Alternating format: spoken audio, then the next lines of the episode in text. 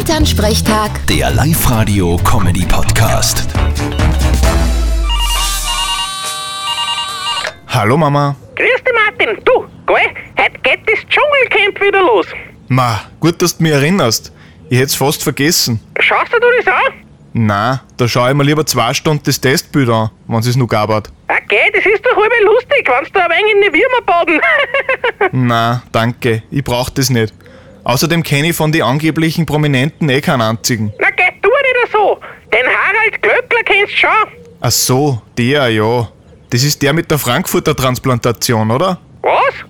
naja, der hat sich zwar Frankfurter als Lippen ins Gesicht transplantieren lassen. Du bist gemein, aber stimmt. du, aber in Lukas Cordalis müsstest du auch kennen. ist das der Bur vom Costa Cordalis? Ja, genau. Stell dir vor, der gewinkt ist. 18 Jahre nach seinem Vater.